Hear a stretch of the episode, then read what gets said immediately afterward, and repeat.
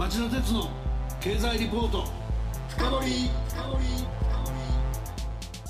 皆さんこんばんは。番組アンカー経済ジャーナリストの町田鉄です。皆さんこんばんは。番組アシスタントの杉浦舞です。さて今夜の町田鉄の経済リポート深掘りは環境と経済の両立 CO2 削減の切り札環境税導入とは？と題してお伝えします早速ですがゲストをご紹介しましょう。日本経済研究センターの小林達夫政策研究室長兼主任研究員です。小林さんこんばんは。こんばんは。今夜はご多忙にもかかわらずこの番組にご出演いただき本当にありがとうございます。ニューヨークで先月下旬に開かれた国連気候行動サミットで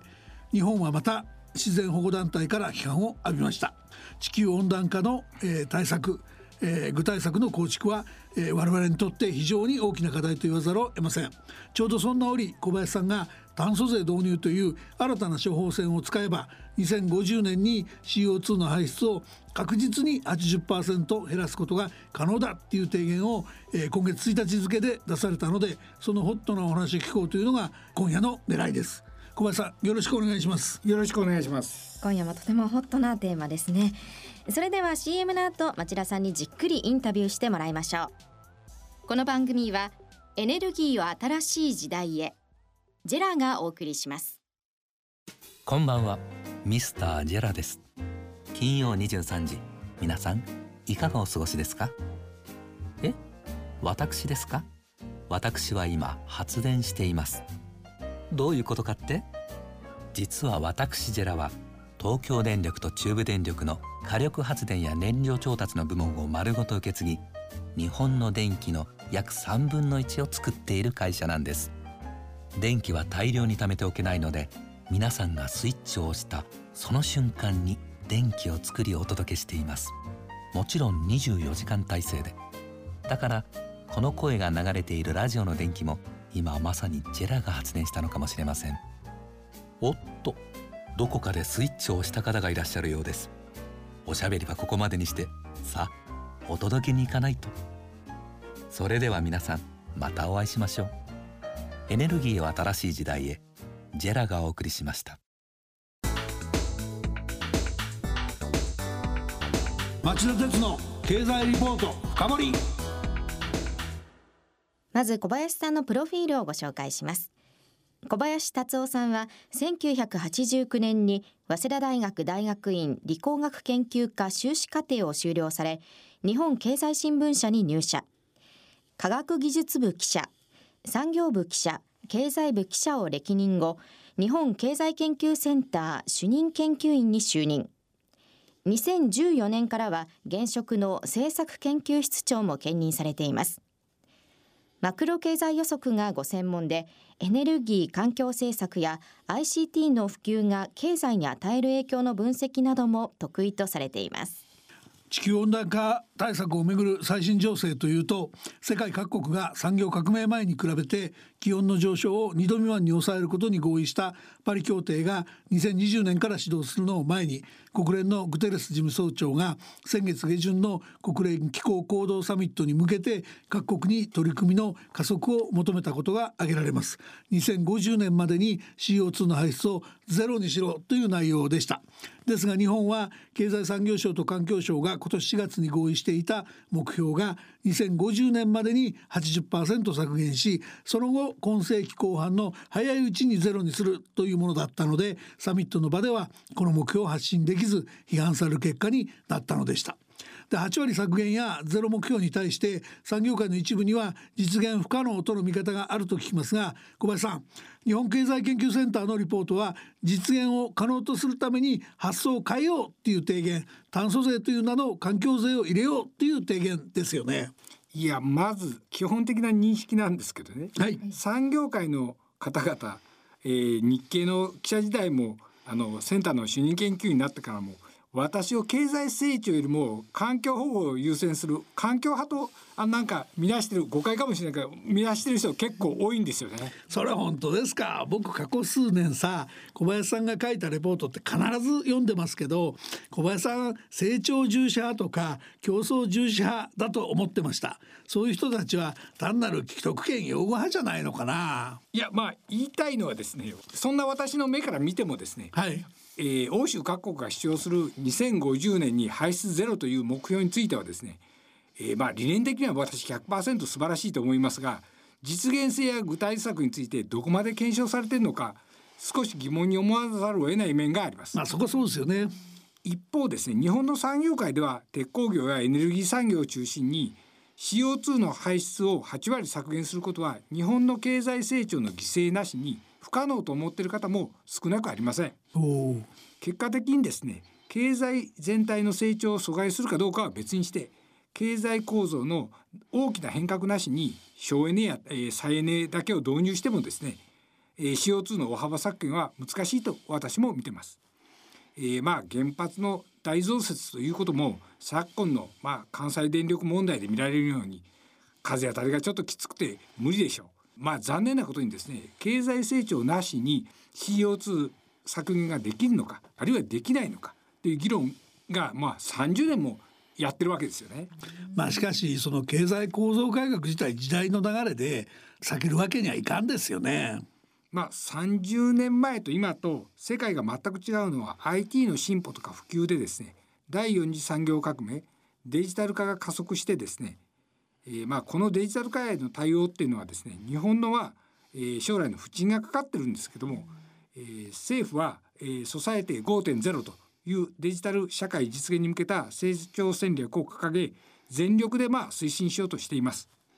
え重要なことはですねえこの戦略の推進による経済構造の変革にはですねエネルギー多消費型の製造業がですね経済全体に占める割合が下がってしまいエネルギー多消費型ではないサービス業が占める割合を押し上げるという効果があることなんですよね。はいえー、まあ想像してみていただくといいんですが自動車がですね完全自動運転になってカーシェアリング中心で都会では自家用車というもう概念はなくなって、えー、まあ生産台数が激減します。新聞や雑誌はすべて電子版でまあ大型店舗はですねなくなってネット通販で買い物し残った店舗も無人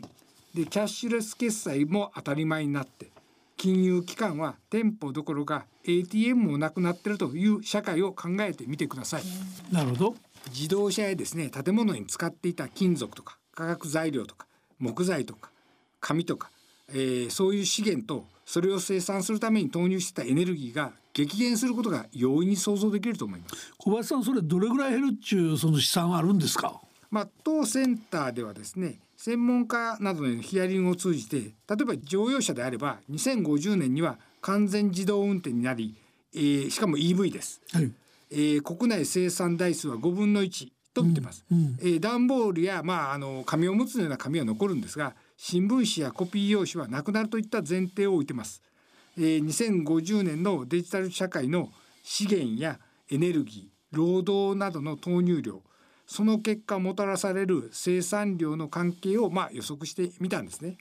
すると経済構造が脱エネルギー脱資源に進み CO2 は6割削減できるというまあ結果になりました。6割大きいんですけどでも政府は8割削減抱えてるんでまだ2割足りないと。そこのとこを新たな環境税導入っていうのが小林さんの次の議論になっていくわけですね。はい残り2割の削減にはですね確かに新たな削減対策が必要です。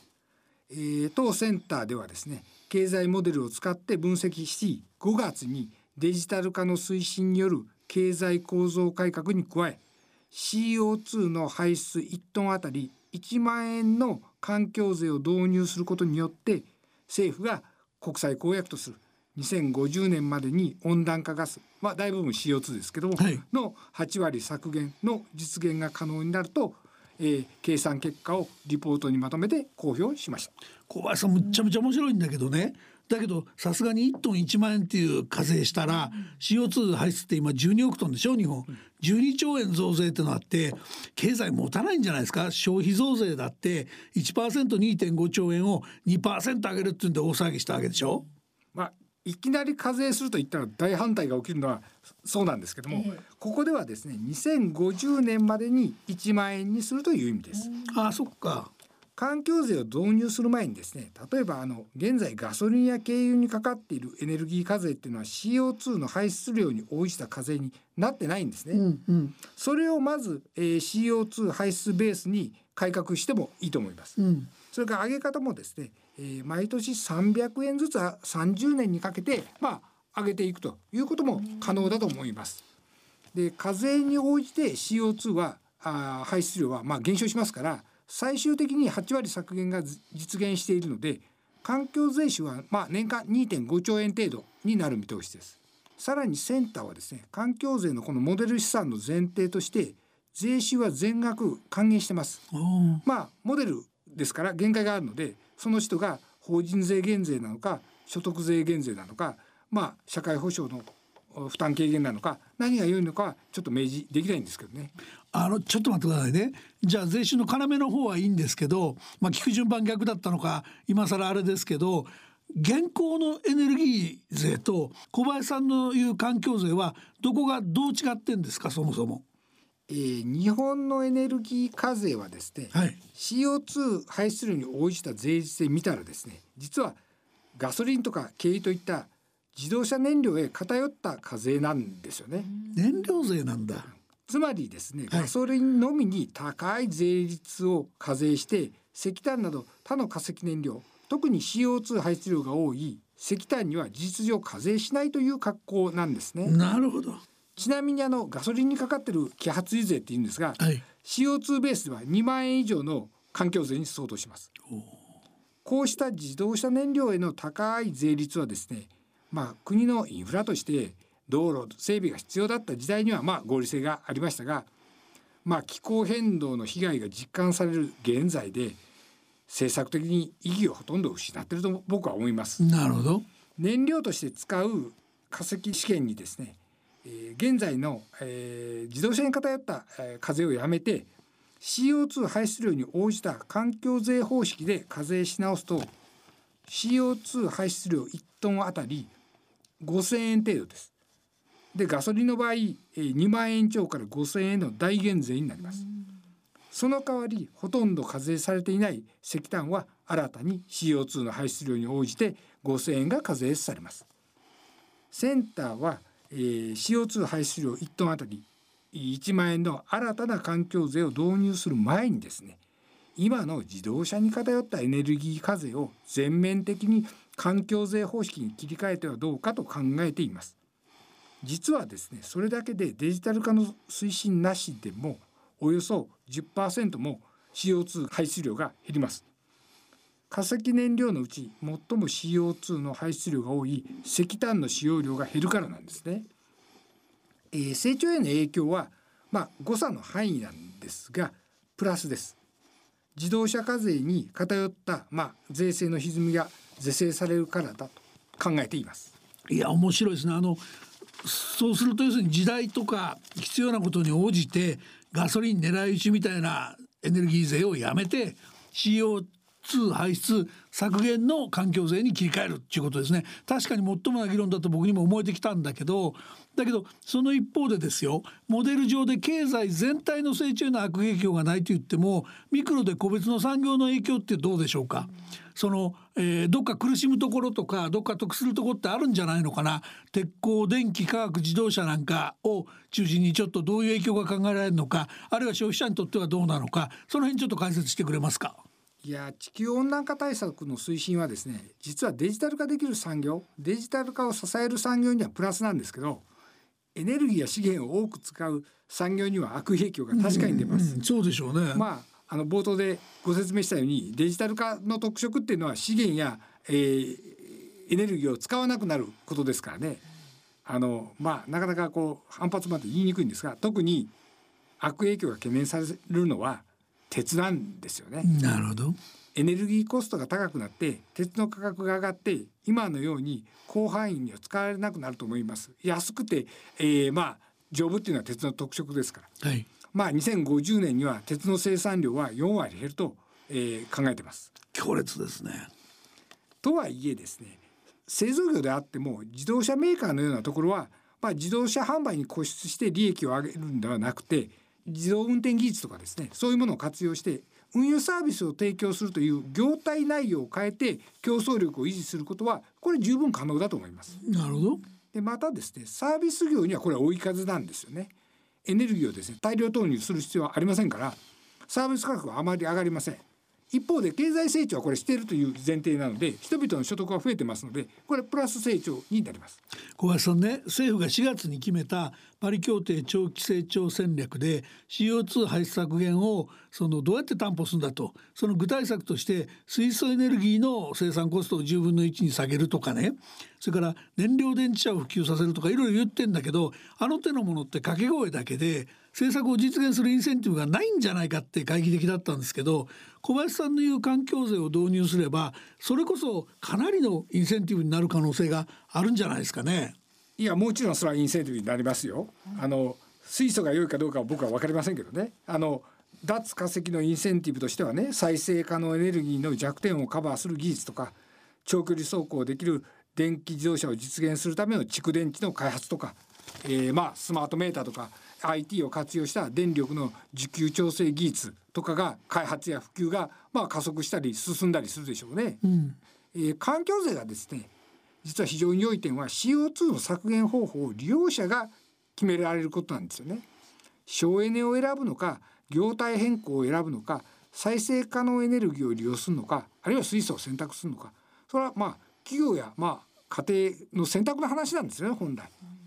例えばこうインセンティブといえばですね太陽光など再生可能エネルギーで発電した電力を高い価格で買って利用者に価格に転嫁してですね、えー、まあ転嫁する固定価格買取制度っていうのはあるんですけども、これおよそ2兆円ぐらいあの利用者負担してるんですけど、うん、再生可能エネルギーの普及には確かになってるんですけど、うん、これが効率的な CO2 削減にはなってないんですよね。全くなってないですね。利用者に選択権を与えたらですね経済合理性が発揮されますから環境税の方が僕はインセンティブとしては優れてると思いますけどね。小林さん今夜は本当に貴重な話ありがとうございました。町田鉄の経済リポート深掘り。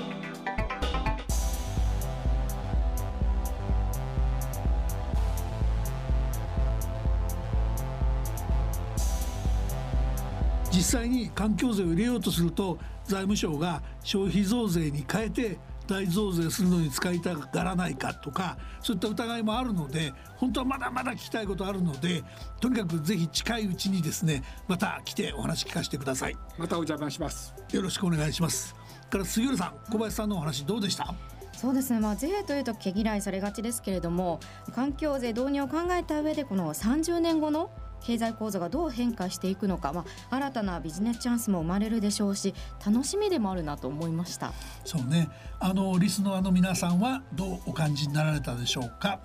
来週は10月11日にもご出演いただいた日本経済研究センターの首席研究員である猿山澄夫さんをお迎えし燃え盛るトランプ主義の未来を考えてみたいと思ってます。危機迫るお話になるかと思いますので皆さんもじっくり聞いてみてくださいそれでは皆さんまた来週この番組はエネルギーを新しい時代へジェラがお送りしました。